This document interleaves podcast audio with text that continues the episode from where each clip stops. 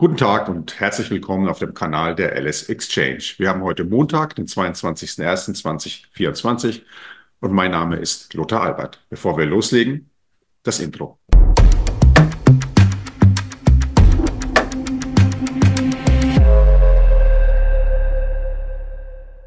Ja, da sind wir wieder. Heute mit einem Gast aus Stuttgart, dem Frank Helmes. Er ist Analyst und hat sich auf die Bewertung von Value-Aktien spezialisiert. Doch bevor wir loslegen, noch kurz der Blick auf den Risikohinweis. Ihr wisst, alles, was wir hier sagen, sind ausschließlich unsere Ideen und keinesfalls als Empfehlung gemeint.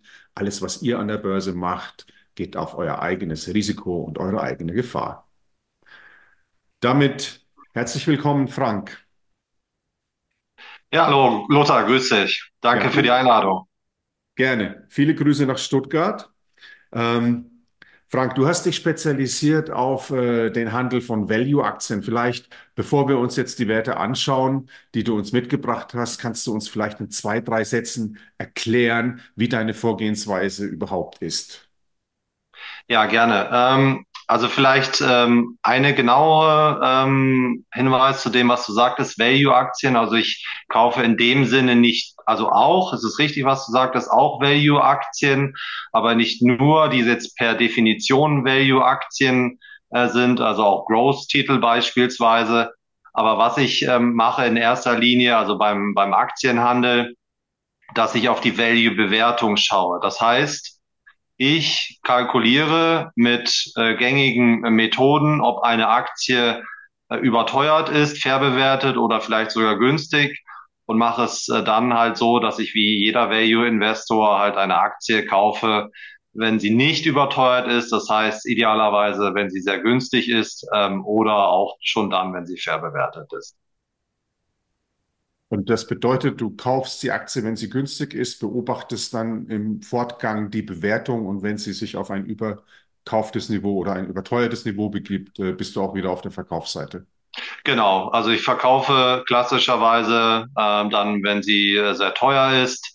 Ähm, einige, viele, wie auch immer, Value-Investoren ähm, verkaufen so bei 20 Prozent Überbewertung.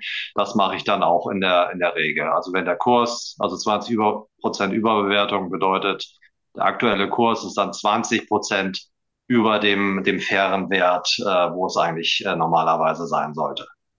Okay, dann äh, werfen wir einen Blick auf die Aktien, die du mitgebracht hast. Und als erstes hätten wir hier äh, den Frankfurter Flughafen, die Fraport AG. Wenn man sich den Chart anschaut, dann ja, kann man seit äh, Juli 22 äh, ein Tief erkennen und seitdem etwas einen Aufwärtstrend. Dennoch insgesamt schaut die Aktie eher ein bisschen schwach aus, aus ja, zumindest technischer Sicht.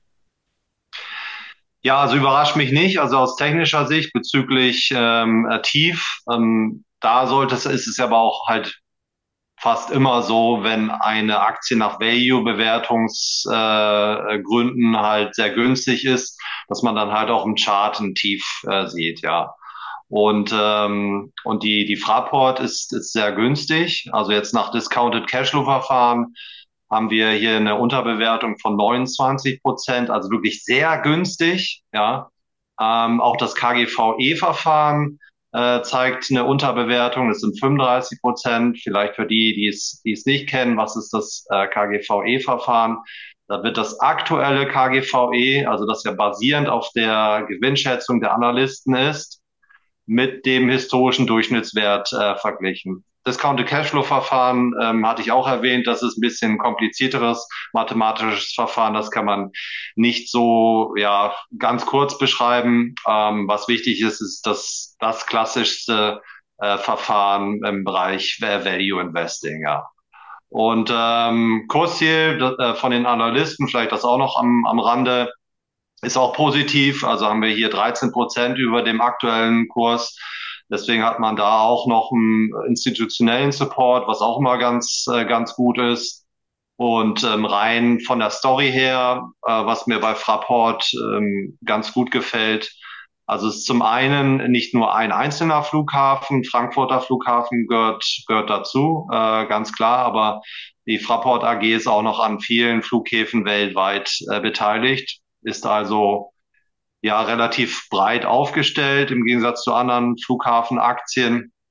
Und ähm, was man bei äh, Flughäfen halt hat, äh, dass man einen großen Burggraben hat. Äh, wer das nicht kennt, das ist ein Begriff, den Warren Buffett geprägt hat. Äh, Burggraben bedeutet, dass ähm, wie bei einer Burg, wenn man einen Burggraben hat bei einem Unternehmen, einen möglichst großen Burggraben, dass dann ein Unternehmen nicht leicht angreifbar ist. Ja, und ähm, im übertragenen Sinne bei einem Flughafen ist es so, wenn in der Nähe jetzt kein zweiter Flughafen ist, ähm, und nehmen wir jetzt mal äh, den Frankfurter Flughafen, ähm, da ist ja im Umkreis äh, nicht so viel, und ähm, ja, und letztendlich, wenn man irgendwo hinfliegen will, nutzt man meistens einen Flughafen, der in der Nähe ist, roundabout 200 Kilometer oder vielleicht ein bisschen mehr, aber man fliegt, man, man, man fährt nicht zu einem Flughafen, der 600 Kilometer entfernt ist in der Regel, ja.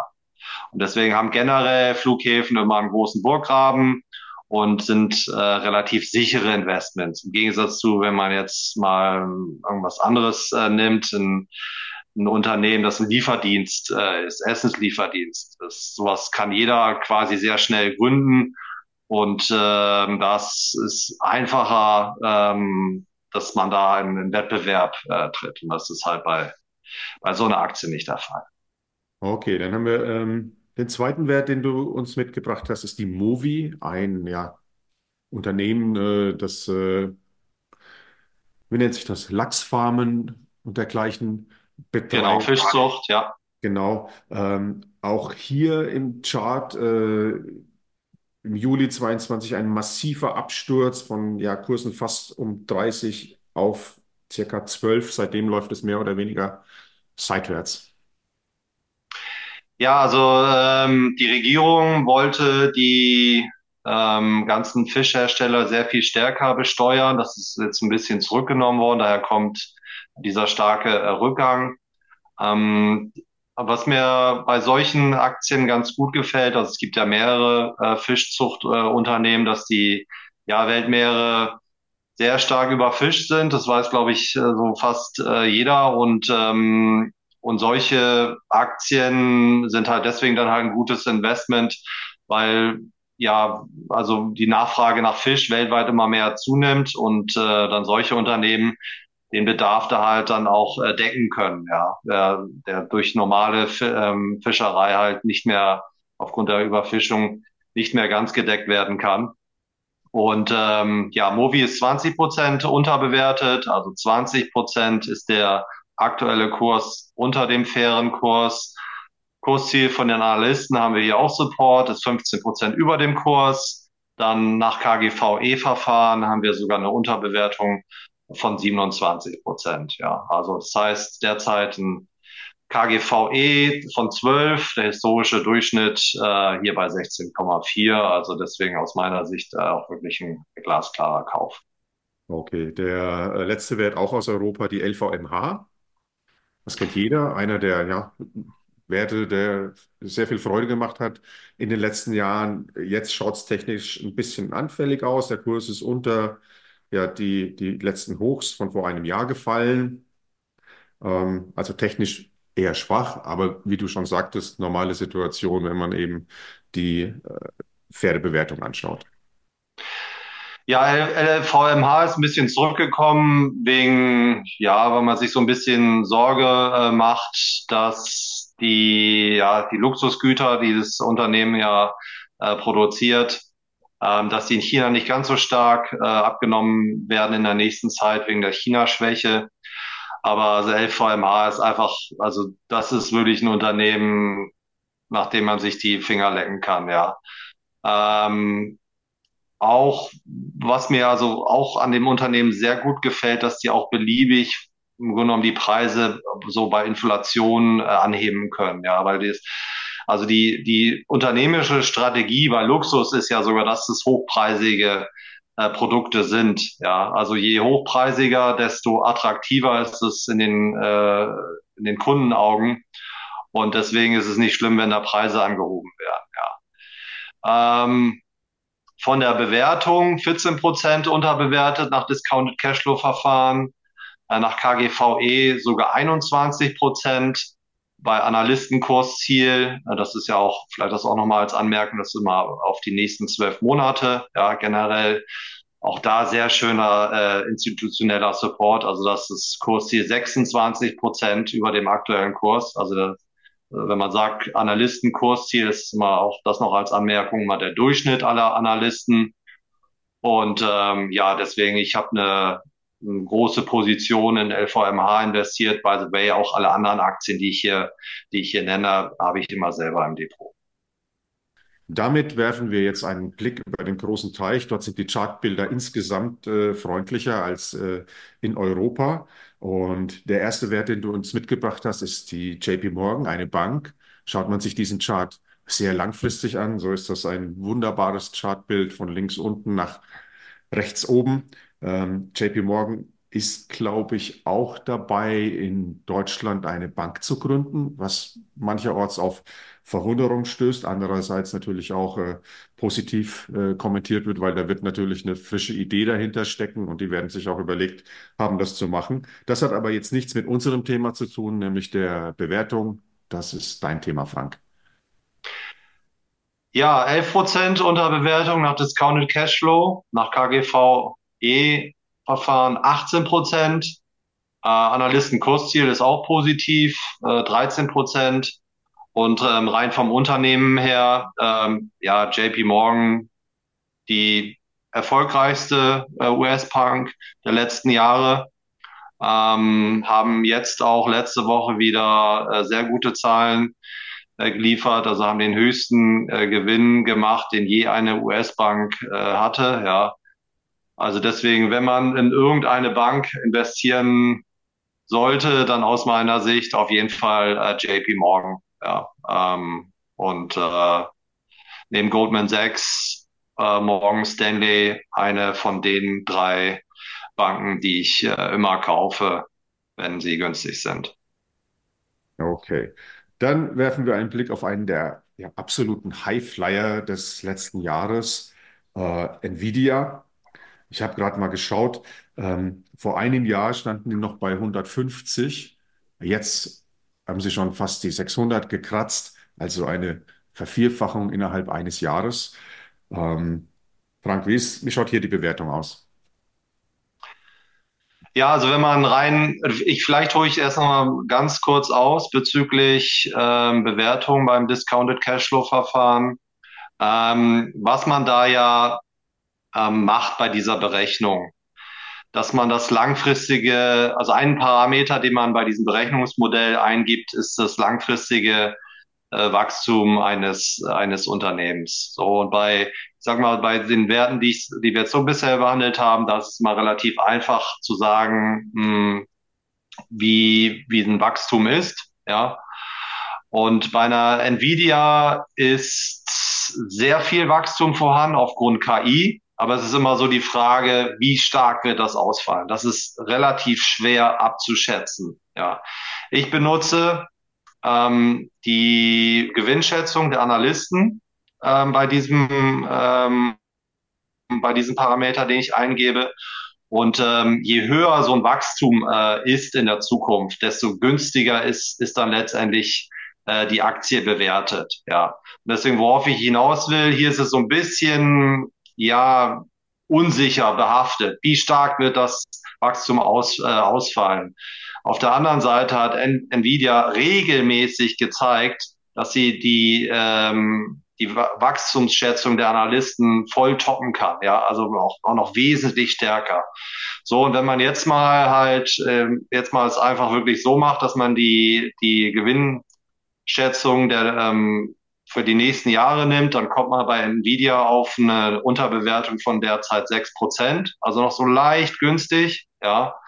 Ähm, wenn man nur mal das KGVE-Verfahren äh, nimmt, also zur Erinnerung, das ist ja immer das aktuelle KGV, die aktuelle Schätzung für das für das äh, aktuelle Jahr, dann hat man da eine Überbewertung von 34 Prozent. Ja, da, da sieht man halt, dass also es bedeutet im Umkehrschluss, dass da halt ähm, das Discounted Cashflow Verfahren deswegen eine Un äh, Unterbewertung anzeigt, weil da ein sehr hohes Wachstum angenommen wird. Ja. Ähm, mal nochmal ein paar Zahlen. KGVE 48,8. Ähm, es hat auch, äh, jetzt wenn man jetzt mal die letzten Jahre anschaut, da hatte diese Aktie auch oftmals wirklich so ein hohes KGV und ist trotzdem auch noch gewachsen. Wenn man mal auf den historischen Durchschnitt guckt beim, beim KGV, ist das bei 36 über die letzten Jahre, ja.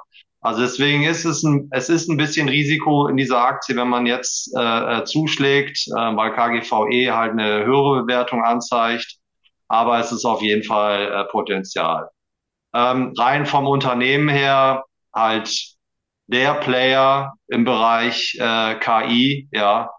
Ähm, und ja, eine der absolut spannendsten Aktien äh, überhaupt, vielleicht sogar die äh, die spannendste der, der letzten äh, Jahre und vielleicht auch äh, für die nahe Zukunft oder auch für die längere Zukunft. Hm, ja, hier muss man vielleicht sagen, äh, der Markt hat immer recht losgelöst von allen fundamentalen Bewertungskriterien. Damit werfen wir einen Blick auf den letzten Wert, den du uns mitgebracht hast, die Pepsi. Die schaut technisch nicht ganz so stark aus. Das heißt, wir haben hier auch ähm, ja, einen leichten Abwärtstrend eigentlich seit äh, ja, Januar letzten Jahres. Da hatten wir einen Hoch. Da trifft wohl wieder zu, dass die Bewertung dann eher günstig ist. Ganz genau. Also sie ist zurückgekommen und äh, deswegen halt günstig und deswegen halt ähm, haben wir jetzt derzeit keinen keinen stabilen Aufwärtstrend ähm, und äh, ja 16 Prozent unterbewertet nach Discounted Cashflow nach KGVE sogar 23 Prozent und äh, Analystenkursziel äh, 12 Prozent ähm, über dem über dem aktuellen Kurs und äh, ja von der Dividendenrendite ist es auch ganz ganz okay. Ist derzeit drei Prozent. Historischer Durchschnitt sind 2,8 Prozent bei der Aktie.